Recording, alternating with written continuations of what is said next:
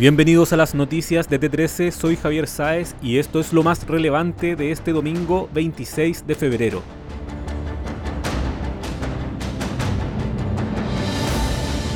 Pulso Ciudadano.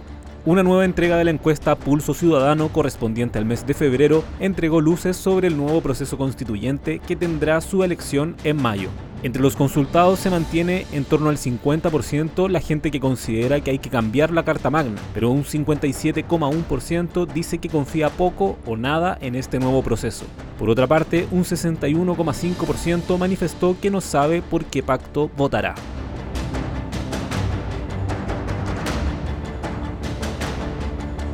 Negociación ramal.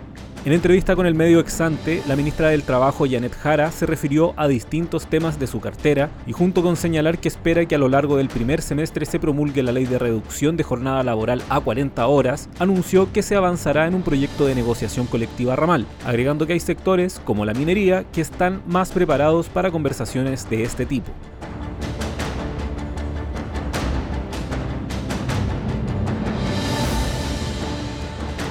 Conductor en fuga. Una mujer murió este domingo en la Alameda tras ser impactada por un vehículo particular cuando ella conducía una moto en las cercanías de la Plaza Baquedano, mientras que su acompañante tiene un diagnóstico reservado.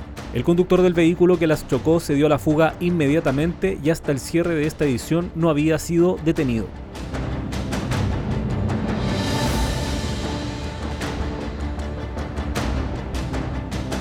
Protestas en México.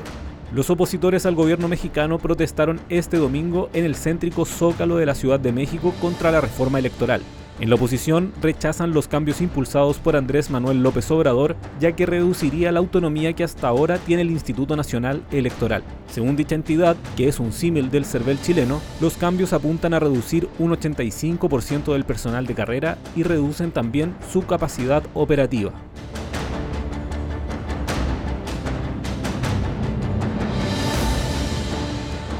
Chile Open.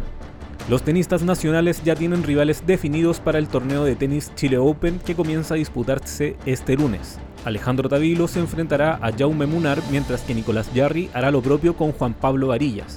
El duelo más llamativo lo tendrá la raqueta número 1 de Chile, Cristian Garín, que jugará con el ex número 3 del mundo y pupilo de Nicolás Mazú, Dominic Thiem.